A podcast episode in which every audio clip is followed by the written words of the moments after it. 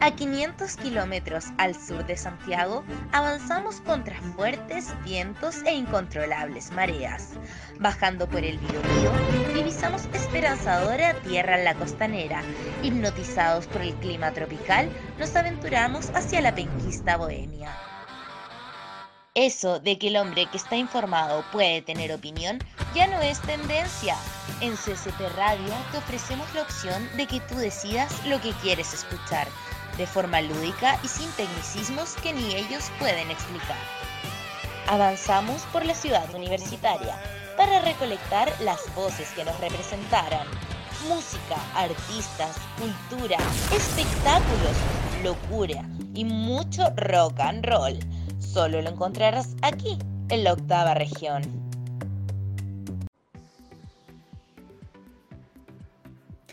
Hola a todos, buenas tardes. Eh, iniciamos el segundo capítulo de Yo también quiero saber, Educación Previsional para Todos, a través de la transmisión de CCP Radio, La Voz de Conce. Primero que todo, quiero dar un saludo especial a la Universidad de Concepción, que hoy día cumple 101 años de vida, mi alma mater, así que no quería dejarla, quería hacerla presente, ¿ya? Y, en este segundo bloque vamos a hablar sobre licencias médicas y tenemos un tremendo invitado, Andrés Romero. Muchas gracias por estar con nosotros. Es abogado, abogado de la Pontificia Universidad Católica de Chile, profesor de la Universidad del Desarrollo en Santiago, abogado también CIEDES, que nos va a explicar eh, qué, qué hace esta institución, que un poco desconocida para el usuario normal, pero muy importante. Y sobre todo, lo más importante creo yo, que eres coordinador del módulo de seguridad social del el programa de información jurídica para trabajadores y empleadores de la Pontificia Universidad Católica de Chile. Andrés, muy bienvenido, ¿cómo estás? Muy bien, muchas gracias Beatriz. Bueno, ¿por dónde empezar? Quizás lo más importante del final, el ser coordinador de lo que era seguridad social de la Pontificia Universidad Católica, de Derecho de la Pontificia Universidad Católica, es una cuestión que tuvimos hasta el año pasado, dadas las circunstancias de fines de año, principios de este, es una cuestión que está relativamente congelada en este minuto. Por eso fue un programa más o menos similar a lo que estás haciendo tú acá, que empezó muy chiquitito en su minuto, era una cátedra minúscula de seguridad social y derecho del trabajo, como hace casi 10 años atrás. Y fue creciendo, creciendo, incorporando ramos, y terminamos pasando derecho al trabajo, seguridad social, constitucional, derecho de quiebra, todo lo que pudiera y todo lo que demandaran grupos de trabajadores y empleadores. Súper interesante. En ese contexto he tenido algunos de mis mejores alumnos, en general, incluyendo mis alumnos universitarios, han sido gente de trabajadores que tienen el conocimiento de cómo funciona la seguridad social porque lo viven día a día. Ellos conocen que se les hacen descuentos en las liquidaciones, le ha tocado ser sujeto de licencia médica, están a próximos a jubilar y todos esos temas los viven. Cosa que es bastante más difícil con un alumno universitario donde todo es teórico. Claro, y sobre todo la seguridad social que es técnica, cuesta de repente eh, obtener el enganche este tan necesario para que el alumno se interese. Sí, muy difícil. En estos tiempos que tenemos que hacer clases por vía digital, todavía más difícil todavía más difícil, me imagino. Oye, bueno, este proyecto está suspendido, por lo que tú me dices, porque ha crecido tanto que debe ser muy popular. Vamos a reprogramar. Ya, ya, perfecto. Ese era nuestro tema. Ya. Porque no sabíamos qué disponibilidad de sala íbamos a tener. Piensa que Derecho de la Pontificia Universidad Católica está a una estación del metro eh, de Plaza Baquedano. Entonces, ah, una bueno. zona muy objetiva. Es casi como estar en el centro Concepción. Me imagino, sí, perfecta, perfecto lo que, lo que hablas. Oye, Andrés, cuéntanos de CIEDES. Eh, ¿Cuál es tu participación? ¿Qué es lo que hace? CIEDES es una consultora relativamente antigua, se fundada a principios de los años 90 por la Cámara Chilena de la Construcción dentro de su contexto de área social y se dedica principalmente a hacer investigación en todo el campo de la seguridad social. Durante varios años teníamos incluso un seminario nacional en materia de seguridad social. Hoy en día se nos conoce principalmente porque somos la principal fuente de noticias respecto a los indicadores previsionales como la variación de la rentabilidad, que Por ejemplo. desde ese punto de vista es nuestro mayor hit. Ya, también hacemos mucha, mucha consultoría a instituciones públicas. En los últimos cinco años hemos hecho varios estudios de comparativos de legislación internacional, por ejemplo, para la Comisión de Usuarios del Sistema de Pensiones y para el Consejo Consultivo Previsional. Ah, muy bien, que son organismos por ejemplo, por ejemplo, el tema de educación previsional. Ah, perfecto. O participación de los usuarios en la administración de la seguridad social. Sí, muy bien. O sea, CIEDES lo compone un equipo interdisciplinario. O sea, hay abogados, hay economistas. ¿Me puedes repetir la pregunta? Que CIEDE está, lo conforman un equipo multidisciplinario. Hay economistas, hay abogados. La mayoría de lo, de lo, que hacemos es un tema numérico duro. Un puñado de abogados, por supuesto. Un puñado de profesores también, porque tenemos todo un área de educación previsional bastante activa. Ah, bien, bien. Oye, Andrés, tú estuviste, fuiste parte de la revisión de un libro que hizo el profesor Hugo Cifuentes Lillo también, que es el Sistema de Seguridad Chileno, que es un libro que eh, a mi modo de ver resume muy bien lo que es la seguridad chilena, eh, sin tanta talla, digamos, se va a, lo medular. ¿Cómo fue esa experiencia de poder revisar el, libro del profesor Hugo, que eh, es uno de los más importantes exponentes de la seguridad social en nuestro país? Esa fue una tarea titánica de partida porque, no obstante, fue el principal autor, no era el único autor. De hecho, en su momento estuvimos trabajando con Pablo Arellano y con el ya fallecido profesor Francisco Walker, y teníamos que coordinar entre los tres, revisar eh, todo lo que eran las opiniones de uno y otro, de modo que quedara todo, pero a su vez no se perdiera la individualidad de cada autor. Claro. Y fue literalmente una tarea que a Don Hugo le tomó muchos años de recopilación, que se concretó en eso, yo di alguna pinceladita por aquí y por allá como ayuda, que era el rol que cumplía. En todo caso, Don Hugo fue mi profesor. ¿ya? De hecho, yo estudié seguridad social con él ya en quinto año en los cursos de especialización en Derecho. Fue mi jefe en su momento, porque yo fui su, su, asistente en lo que es su rol como delegado de la Organización Iberoamericana de Seguridad Social. Y es mi amigo ahora, donde seguimos trabajando juntos de vez en cuando en proyectos. Ah, súper bien, o sea, he a la seguridad social desde hace mucho tiempo. Yo desde que me titulé, por lo menos, 2008 hasta ahora, ya más de una década. ¿Y qué te llamó, qué te llamó la atención de la seguridad social? Porque en general la gente, los, los como que no, no nos gusta mucho e, este tema, ¿no? somos un poco reacios, no sé si se ve de repente demasiado número. Bueno, en parte la seguridad social es número y los abogados somos sí. por el número. De hecho, he tenido unas experiencias vergonzosas con mis alumnos no pudiendo dividir por tres. Ya, bueno, pero. cosas, a un abogado no le tanto. No, claro, yo me se pone nervioso también. Social, Fue un tema esencialmente de relaciones familiares. Cuando yo estudié la primera pasada de seguridad social, por ahí por segundo o tercer año de Derecho, mi madre empezó a trabajar como paramédico en un supermercado. Entonces le tocaba ver muchos casos de accidentes del trabajo y los comentábamos en la casa. Y ahí yo enganché. Entonces después, cuando un par de años después me tocó hacer mi especialización en la carrera, tomé los cursos de seguridad social y una cosa llevó a la otra. Claro. Después, cuando yo me titulé ya como abogado, estaba buscando o en el área tributaria o en el área de la seguridad social y la seguridad social se dio primero. Ah, perfecto.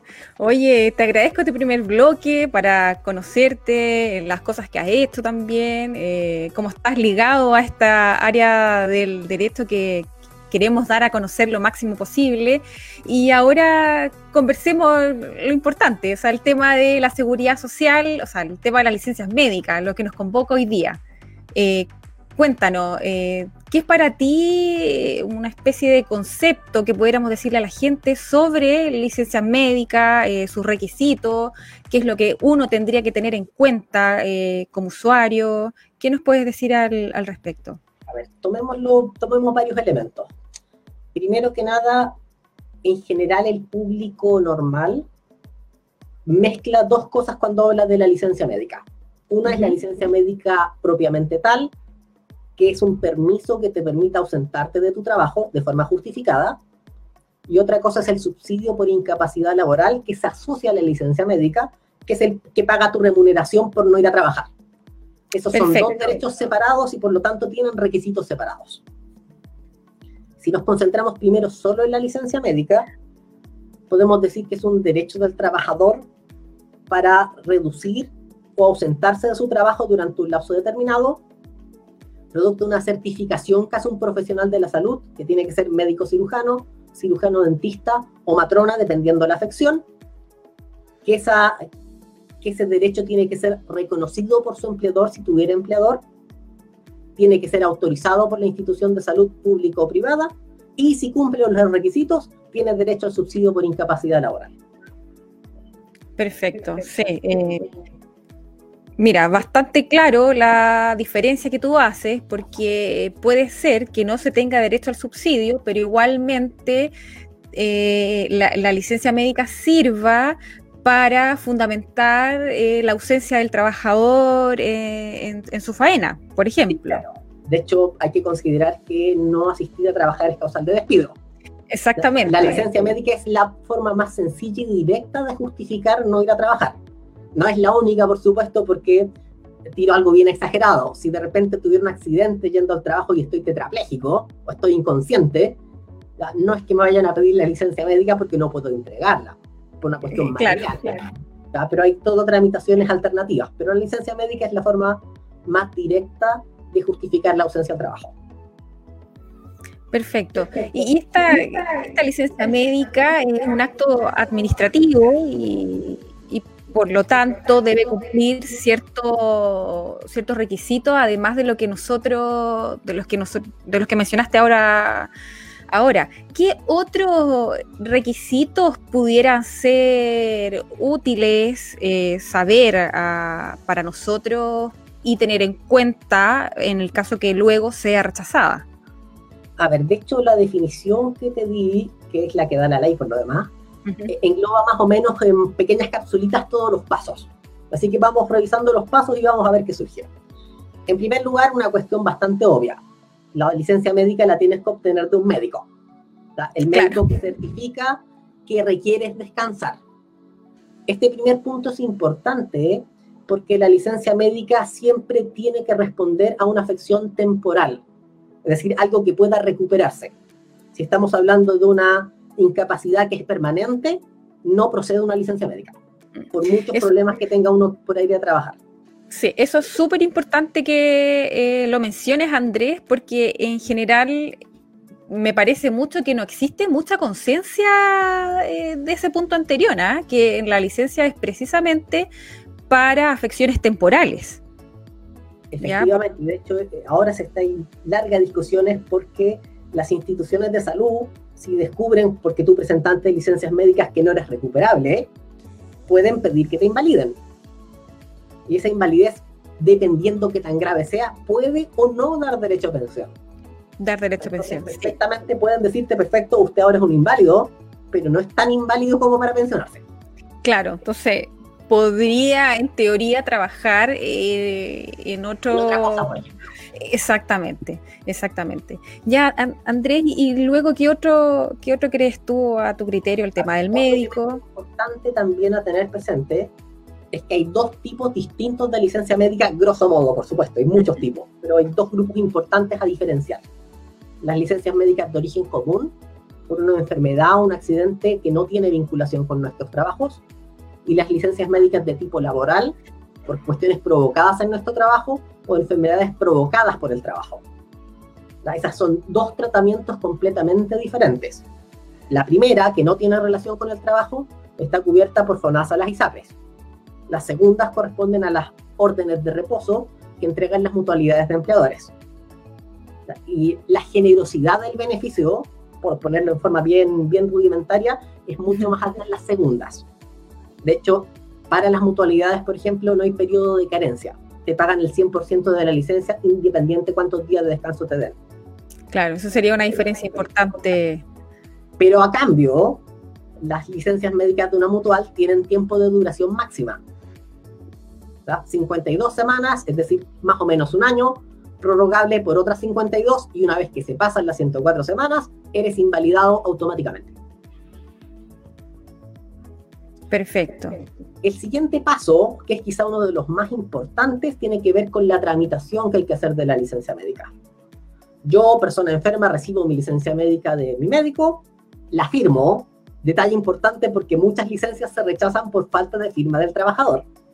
Mira, y importante. tramitar la licencia. Claro, y ahí se distingue, hablemos primero del trabajador dependiente. Sí, ahí es importante porque con el trabajador dependiente tenemos un paso adicional, que es que tiene que tomar su licencia médica y llevarla a su empleador. Hoy en día en Chile, la mayor parte de las licencias médicas, por suerte, es electrónica, cosa que mm. corta este paso y evita que el trabajador pueda cometer un error en la tramitación. Pero por otro lado, dadas las circunstancias que estamos viviendo ahora con la pandemia, el tema es cómo tramitas una licencia médica con todo el mundo en cuarentena. Claro. Ya, y ahí las superintendencias han hecho su trabajo eh, para poner un procedimiento que no es exactamente electrónico, pero se tramita a través de correo electrónico.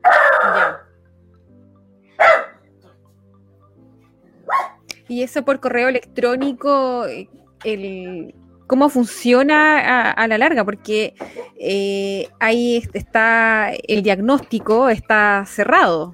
Sí, claro, el es el siguiente. La licencia médica de papel es literalmente un papel que tiene una parte de la individualización del trabajador, en otra parte el diagnóstico y en otra parte un campo que tiene que llenar el empleador. Cuando uno enfermo le entrega la licencia médica, la licencia médica se dobla, se sella y la parte del diagnóstico queda oculta. En una circunstancia normal, uno toma la licencia médica, se la lleva a su empleador, el empleador nos entrega el recibo, llena su parte y el empleador la manda a quien tiene que tramitarla, al ISAPRE o al COMPIN según corresponda. Como eso no puede hacerse hoy en día, lo que instruyó la superintendencia es que el trabajador reciba la licencia, la fotografía o la digitaliza cerrada se la manda por correo electrónico a su empleador. El empleador rellena los campos que tiene que rellenar y se la devuelve por correo electrónico a su trabajador.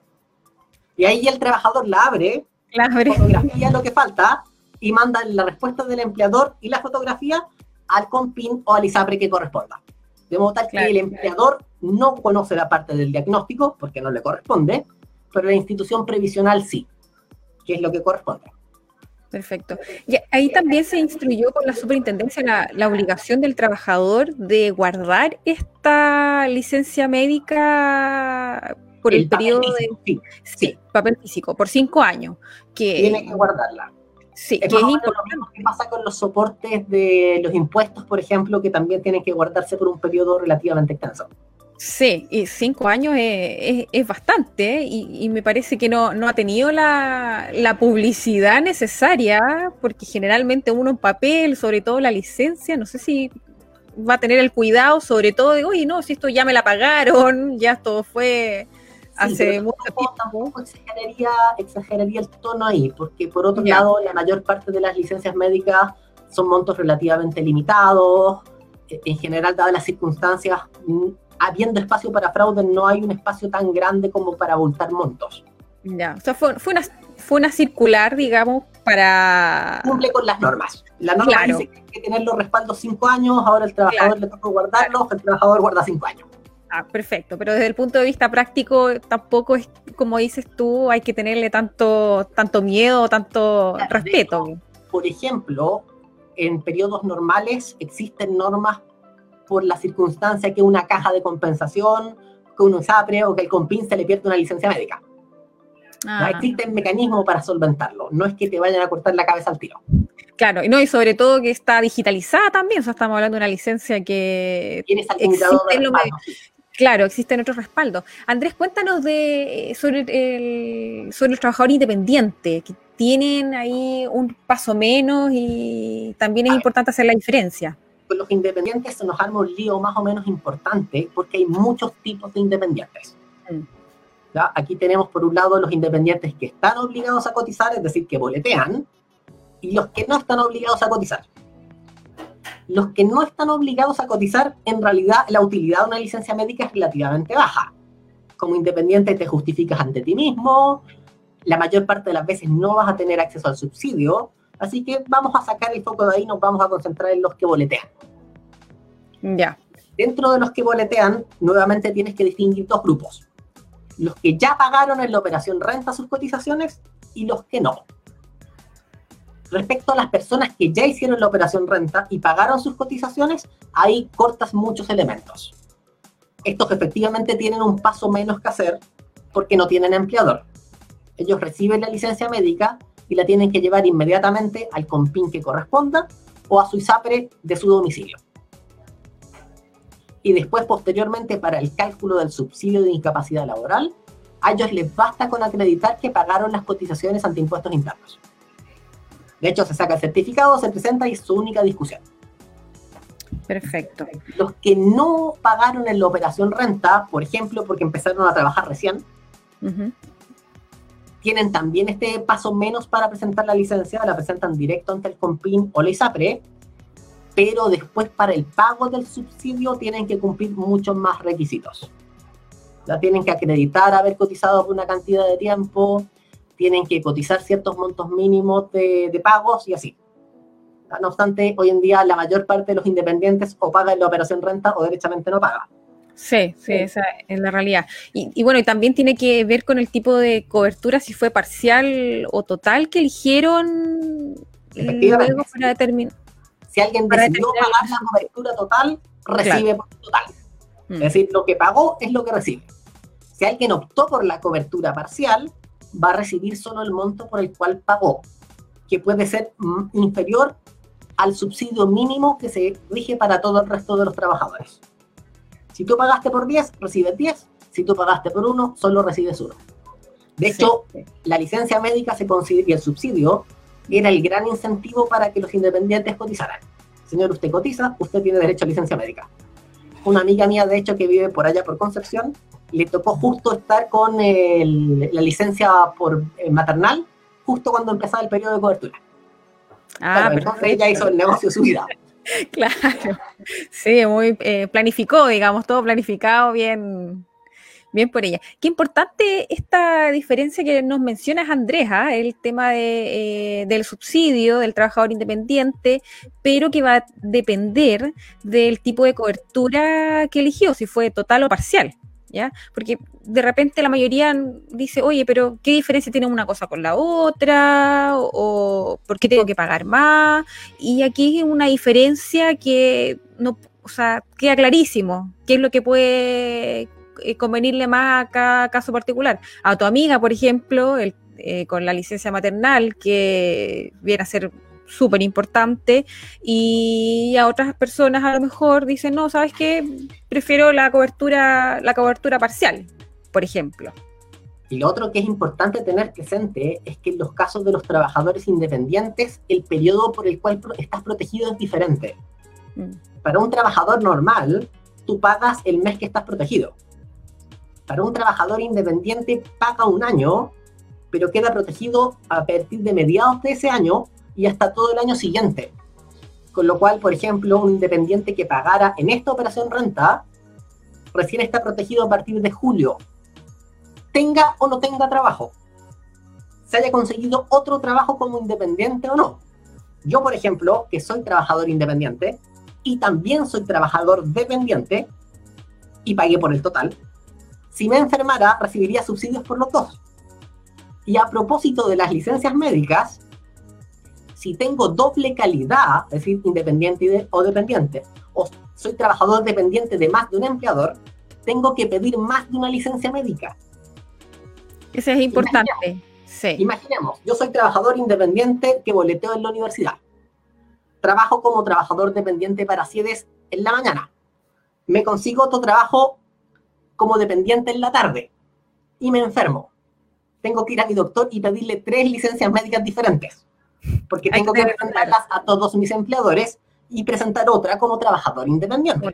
Sí, es súper importante lo último que dijiste, porque no es menor el número de personas que tiene eh, diversos ingresos. ¿ah? Y, y, es importante que sepan que la licencia médica se entrega por cada ingreso que tengan, por decirlo de alguna forma. O sea, cada empleador y si es trabajador independiente, también eh, se entregaría a la Compino y SAPRE depende de la institución a la que esté afiliado. Andrés, cuéntanos, este, este tipo de licencias tienen un plazo de entrega, ¿ya? que es distinto en el caso del trabajador dependiente y en el, en el, independiente. Sí, en la tramitación tienes por un lado el paso que tiene que hacer el trabajador dependiente para entregarla a su empleador, que va a variar dependiendo si eres del sector público o del sector privado entre tres y dos días hábiles, contados desde el inicio del reposo. Y después el empleador tiene un plazo para entregarla a la institución previsional que corresponda. Desde el punto de vista del trabajador, el único que importa es el plazo para entregarla al empleador. Si el empleador la entrega fuera de plazo, es problema de él y le tocará a él pagar el subsidio que haya lugar. Pero esa es la utilidad de la licencia médica electrónica, por ejemplo, que elimina este paso y evita que el trabajador pueda cometer un error que lo deje sin subsidio. Claro. Pero fundamentalmente vas a tener un plazo de dos días para trabajadores dependientes del sector privado, un plazo de tres días para trabajadores dependientes del sector público. Perfecto. Y después para, para la entrega del empleador a la institución previsional también son dos días adicionales. Ahora, por supuesto, en todos estos casos siempre puedes tener la circunstancia de la fuerza mayor. Sí, sí, eso también es lo que estamos viviendo, que eso es lo que ha motivado parte de la regulación de las superintendencias. Sí, exactamente. En el caso del trabajador independiente, el plazo también es de dos días hábiles, pero ahí porque ahí se considera que como no tienes que entregarla a tu empleador porque tú eres tu empleador, ya te la entregaste automáticamente. Y te toca hacer el trabajo de empleador de enviarla a la institución previsional.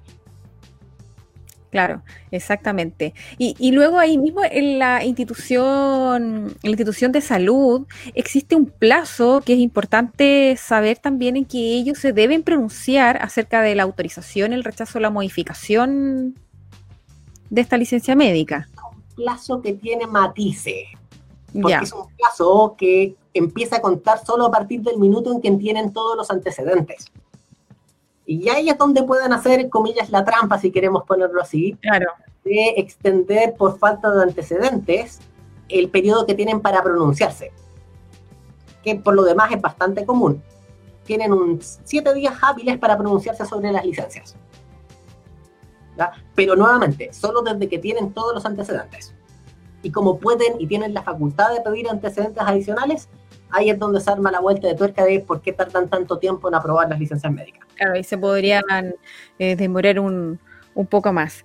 Eh, Hay casos serios ah. en, ese, en ese punto. En todo caso, justo es decir, para no, para no decir nada tan malo de los compines y las ISAPRE, claro. la cantidad de gente revisando licencias médicas versus la cantidad de licencias médicas es abrumadora. Me, imagino. La actual ministra del Trabajo en su momento fue gerente de CIEDES y en esa época se comentaba, por ejemplo, que si tuvieras que revisar todas las licencias médicas una por una, tendrías como 10 segundos para revisar cada una. Porque la cantidad de gente revisando versus la cantidad de licencias es brutal. En general solo se revisan aquellas que hay un cierto antecedente que puede parecer sospechoso. Que puede, pero en, general se aprueban entonces, se autorizan esta licencia. Normalmente no hay mucha discusión del tema médico, salvo que el tema médico parezca raro. Donde más posibilidad de rechazos eh, rápidos, llamémoslo así, pueden producirse es por causas administrativas. Ya, ya. Bueno, ¿y esas causas administrativas es por un error del empleador o del médico que emitió la licencia médica? No necesariamente, también hay posibilidades de que el trabajador genere una causal administrativa de rechazo. Ya, la firma. la firma es una muy típica. Ya, pero también no estar cumpliendo con el descanso. De hecho, uno de los grandes temas que hay es que cuando estás con una licencia médica, dado que la licencia médica es para que descanses, no puedes estar realizando ningún tipo de trabajo, ni siquiera trabajos no remunerados. Mm, perfecto, sí. Importante punto, ¿ah? ni siquiera trabajos no remunerados. Y de hecho deberías estar descansando en el lugar que dijiste que ibas a estar descansando, típicamente en tu casa. Ahí la excepción se produce en el caso de las, de las enfermedades psicológicas. Porque ahí se da mucho espacio porque un enfermo psicológico, su forma de descansar es más bien distraerse. Entonces ellos pueden ser la excepción que pueden estar en otros lugares. Ahora, ¿cuáles son los casos de enfermedades raras? Se supone que todas las enfermedades tienen un cierto protocolo de atención.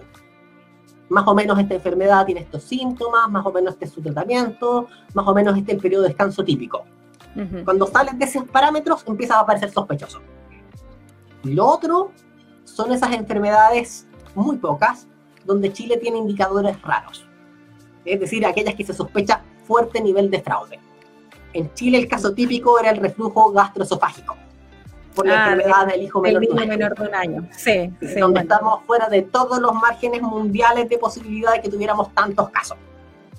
Y en ese caso, por ejemplo, la licencia médica tiene requisitos especiales donde hay que entregar más antecedentes para que se apruebe. Perfecto. Oye, Andrés, ha quedado clarísimo. Eh, muchas gracias. Vamos ahora. Estamos de vuelta en la sintonía de CCP Radio, La Voz de Conce, en el programa Yo también quiero saber, con un cover en modo pandemia, eh, súper entretenido, con tremendo invitado, Andrés Romero, profesor de la Universidad del Desarrollo, eh, parte de CIEDES también. Eh, te agradecemos eh, las explicaciones tan concretas, eh, buenísimas. Yo creo que este, este, tipo de este tipo de temas le interesa mucho a la gente, pero falta difusión y creo que esta es una excelente instancia para eso y gracias también por tu disposición para ello. Te quiero leer algunos comentarios que tenemos en la página de Facebook eh, Paula Cifuente, excelente programa, gracias por abordar estas temáticas de seguridad social. Eh, felicitaciones por acercar a la academia a la comunidad. Eh, Felipe Osvaldo, excelente tema de conversación, eh, muy práctico. Ahí hizo unas preguntas. ¿Cuáles serían estos casos raros, enfermedades sospechosas que las pudiste responder en el bloque anterior? ¿Es muy común la licencia por depresión o es normalmente objetable? Y Félix Álvarez, saludos, excelente tema. Andrés, eh, ¿es muy común la licencia por depresión o es normalmente es objetable lo que nos pregunta uno de los auditores? Ah, es una de las más ambiguas posibles. En las licencias médicas normales, es decir, las de salud común, son relativamente frecuentes, no obstante también son sumamente objetables, porque en general todos los temas psicológicos es muy difícil determinar exactamente qué plazo tienes que dar y con lo cual ahí se arma la pelea entre médicos. Eh, yo creo que tanto, yo creo que tanto más, que tanto menos, y eso arma mucho lío y por lo tanto efectivamente es muy objetable. Pero en el ámbito de la salud común es relativamente frecuente. En el ámbito de la salud laboral, en cambio, las licencias por causas psicológicas en general son muy difíciles de pasar. Ya. Salvo que tengas un caso mayor, por ejemplo, de trabajadores que los entraron a asaltar y los encañonaron, las licencias psicológicas laborales son muy raras porque la enfermedad profesional requiere que su única y exclusiva causa sea laboral. Con lo cual, si es laboral y otra cosa, te la rechazan. Y las depresiones en general son multicausales. Salvo cuestiones más bien traumáticas, es difícil vincularlas solo al trabajo. Claro, como el ejemplo este que nos diste, nos diste tú. Yo creo que quedó clarísimo con eso. Andrés, y cuéntanos un poco con el tema de, la fundamentación de la licencia médica, porque generalmente el rechazo a veces no está fundamentado y ahí hay un tema también importante. que se arma todo un, lío en tribunales después si llega a tribunales. Ya. De hecho, cuando uno ve jurisprudencia, la mayor parte de la jurisprudencia en tribunales para aceptar los reclamos por licencias médicas, no es que el médico tenía razón o no, sino que no me explicó por qué me dijo que no. Claro, claro. que es un requisito que también establece la ley. Sí, claro. Pero por otro lado, como tenemos una cantidad de médicos relativamente chica respecto a un mar de licencias médicas, probablemente no tengan tampoco el tiempo para fundamentar como le gustaría un juez. Claro, o sea, lo imposible, nadie, nadie está obligado. No. Ah, pero ahí en todo caso siempre se abre mucho espacio para judicializar, si queremos verlo así, la licencia médica. Ya. En este momento. dígame, dime, sí, por favor. Sí. Eh, ¿Qué es, lo, ¿Qué es lo que exige a nivel jurisprudencial la fundamentación? Que tiene que ser clara y precisa. Es decir, si quieres, y lo mismo pasa para cualquier rechazo de cualquier cosa. Cualquier petición administrativa, esto no es solo de las licencias. Claro. se aplica también a las sentencias, dicho sea de paso. Sí. Y acá en general todos todas las personas que tienen que justificar sus dichos suelen caer más o menos en el problema de cómo me justifico, porque eso toma tiempo.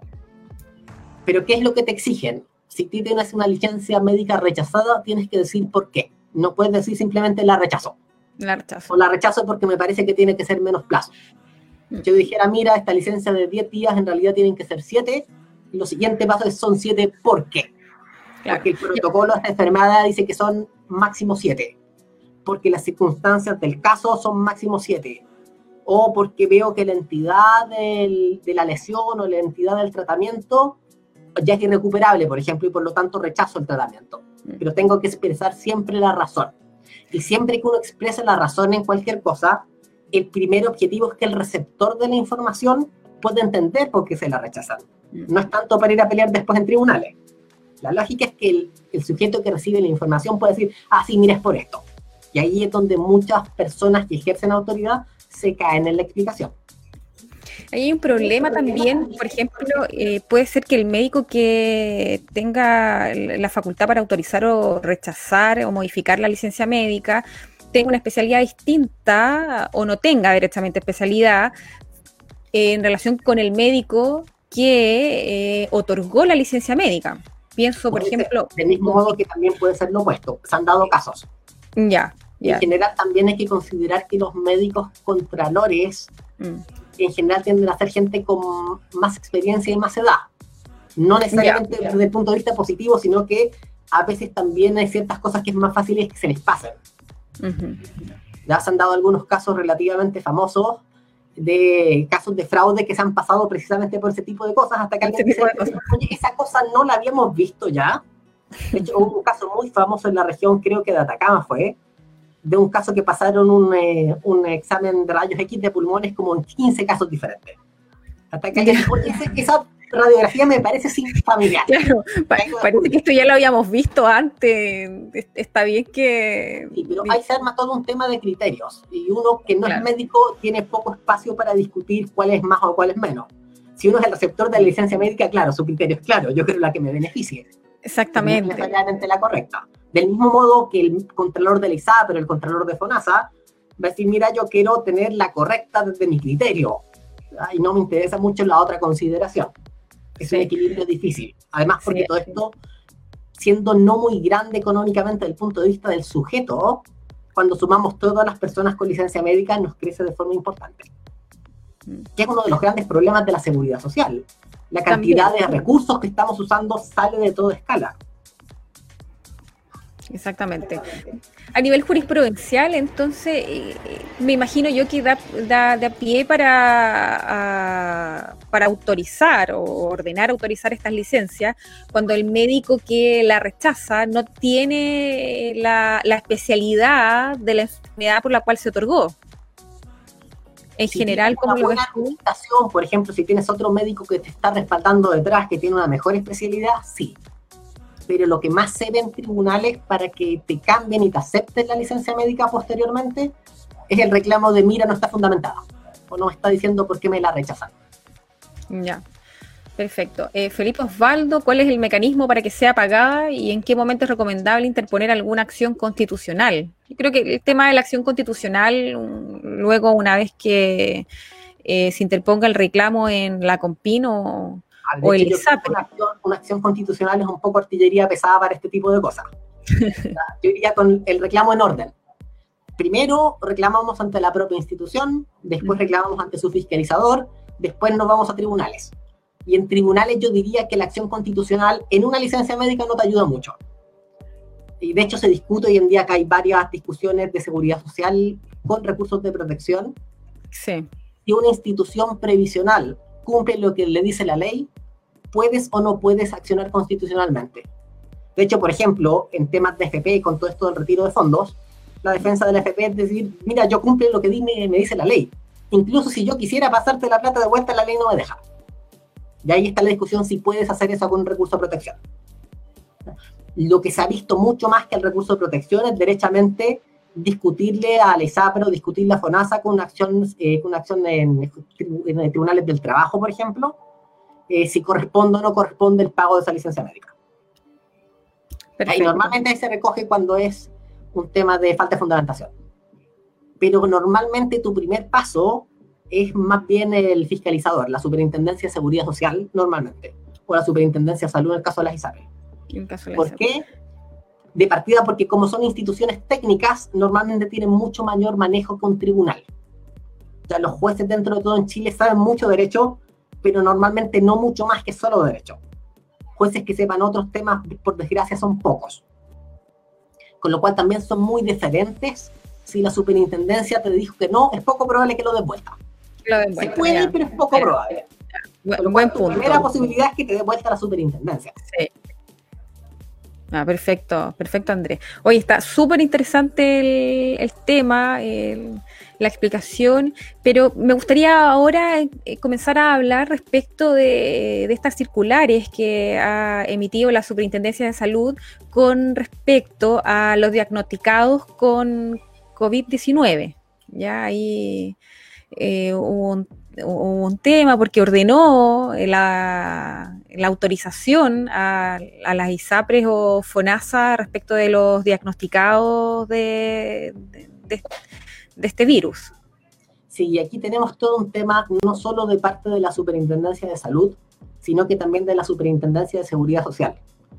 ¿Por qué? Porque el sistema de salud en temas de licencias médicas y subsidio, si estás en ISAPRE te cubre la Superintendencia de Salud, pero si estás en FONASA, la que corresponde es la Superintendencia de Seguridad Social. Así que hay que ver los dictámenes de ambas. Y también por accidentes del trabajo. Porque no obstante, el COVID dentro de todo es una enfermedad de tipo común más bien, para ciertos trabajadores como los profesionales de la salud, puede ser perfectamente laboral. Y en ciertas circunstancias, si tienes un compañero de trabajo infectado, podría ser también un caso de accidente laboral. Ahí habría que ver caso a caso.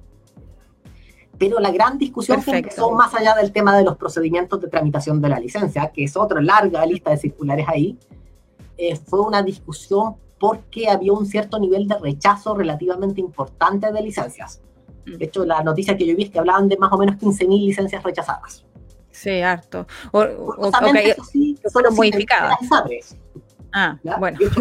así que no carguemos solo el sistema de SAPRES en cuento. Ya, perfecto. Es un tema porque nuestro nuestro problema es que no sabemos por qué se rechazaron. Mm. Porque podría ser perfectamente el caso de 15.000 licencias rechazadas por ser tramitadas fuera de plazo. La que no es lo mismo que decirle no sabe que usted tiene COVID y por lo tanto no lo cubro. Claro, o, modificar y reducir la, los tiempos de descanso, por ejemplo. Ahí, por desgracia, el caso a caso no nos consta. ¿Qué es lo que sí sabemos? De partida, las los dictámenes de las superintendencias apuntan sobre todo a un tema de tramitación por plazos. Porque si tengo cuarentena, no tengo mucha opción de movilizarme y entregar una licencia médica. Si estoy enfermo o estoy entubado en un ventilador de urgencia, créanme que no tengo cómo tramitar la licencia médica. Sí. Entonces queda todo un tema de cómo reguló la autoridad todas las situaciones de fuerza mayor. Y muchas de estas eh, instrucciones de empieza a recibir las licencias médicas tienen que ver con eso le faltó un antecedente, no la rechace, pida primero el antecedente. Admita que se la puedan mandar por correo, por ejemplo. Todo este tema de mandar las fotografiadas por correo electrónico también es parte de esa misma cadena. Que en el fondo es flexibilizar el... Perdón, dime, sí. Que es, parte también de flexibilizar todos los trámites por la misma contingencia que estamos viviendo, o sea, es un estado de catástrofe, entonces... Mucho de esto lo hacemos en base a prueba y error me imagino. Podríamos haberla hecho antes. Claro, pero. No en general por un tema de desconfianza. Ahora no tenemos la opción. Exactamente. modo y, no obstante, probablemente algún nivel de fraude se va a producir. Es mejor aceptar un cierto nivel que empezar a rechazarlas todas. Sí, sí. Eh, eh, es, es, verdad, sobre todo con los casos, bueno, los eh, diagnosticados, ahí no hay mucho eh, rango de error, pero sí, por ejemplo, con los que tuvieron contacto estrecho. Sí, porque hay todo un tema exactamente que es el contacto estrecho también. Pero con el tema de los diagnosticados, por ejemplo, un tema importante que se provocó es qué pasa con el periodo de cuarentena. Mm. Sobre todo si soy asintomático. Técnicamente no tengo problema alguno para ir a trabajar. Técnicamente, por supuesto. Mi tema es que puedo contagiar a otros. Y ese periodo se incorporó dentro, por ejemplo, dentro del periodo de descanso. No obstante, no es que necesite descansar tampoco. Lo que necesito es no tener contacto con otros. Con otros. Afortunadamente, mucha de esta regulación de las licencias médicas está a nivel reglamentario. Lo que significa que la autoridad, las superintendencias, los ministerios, tienen capacidad de modificarlas de forma rápida. Mm. Si esto estuviera a nivel de ley, en cambio, mandar un proyecto al Congreso y hacer un cambio, probablemente se armaría una pelotera y terminarían en dos meses más viendo quién sabe qué engendro que salga. Exactamente. O, bueno, en, no quiero entrar a es, si es que sale y con proyectos de ley que lo modifican dos días después de publicado, como ha ocurrido. Eso, último también admitamos que es parte del prueba y error, si eso probablemente no va a pasar. Sí, es, exactamente. Son circunstancias difíciles, eh, eh, como tú bien dices, nadie está preparado, ¿ya? Eh, desde el punto de vista material también, porque todo esto de, llevar la tramitación completamente eh, de forma electrónica o estas mismas licencias de papel, que si bien es cierto, son las menos que se tramitan, y es una carga también para el mismo trabajador que de repente puede no estar familiarizado con, las cosas tecnológicas, esto de enviar eh, la fotografía, eh, luego eh, recibirla de su empleador, abrirla, enviarla de nuevo a su institución, esto ha sido para todo complejo, pero en, tu, en tu opinión, ha sido un, buen manejo de parte de la superintendencia, sobre todo, sea de salud o de seguridad social, este, la forma en que podido enfrentar este nuevo escenario desde el punto de vista de las licencias, Andrés. A ver, para efectos de sacar un análisis, un balance, no creo que podamos tener un balance real, duro, hasta que todo esto termine. Sí, no, sí.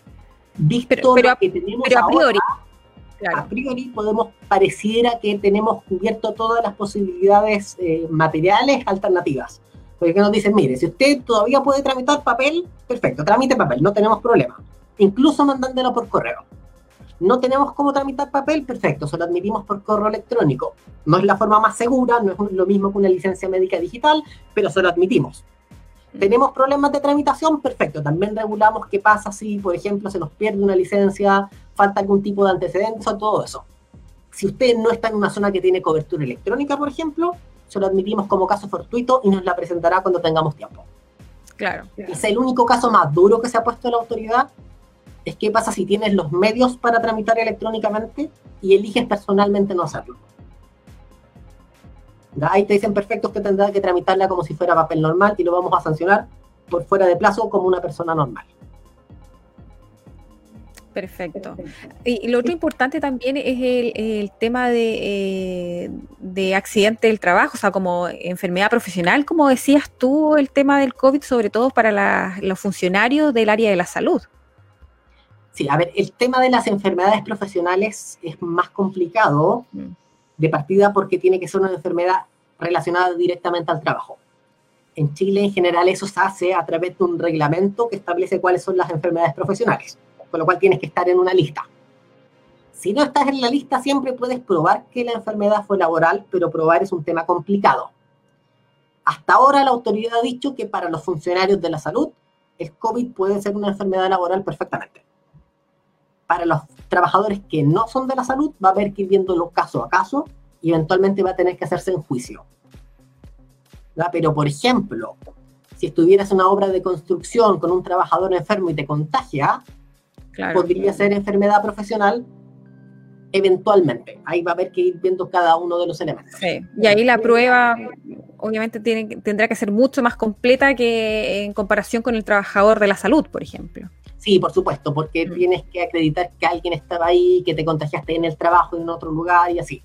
Claro, que nadie más de tu círculo o con los que tuviste contacto estrecho. Claro, pero también va a depender mucho de los efectos de la enfermedad. Es decir, si te enfermas y estuviste un par de días con licencia médica, ah, probablemente no va a ser tan importante como si, por ejemplo, es una persona que se muere y hay que pagar pensiones asociadas.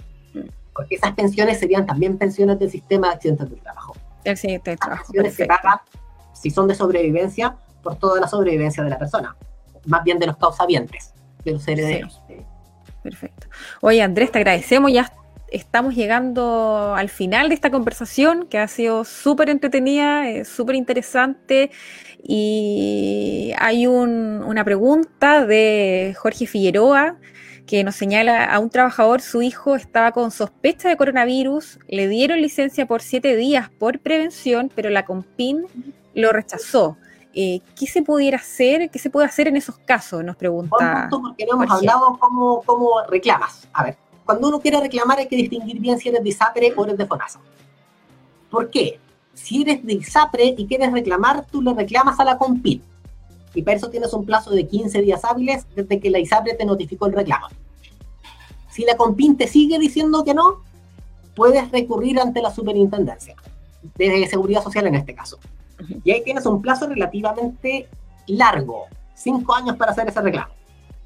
Para en cinco años probablemente se te perdieron todos los antecedentes, así que hazlo de inmediato.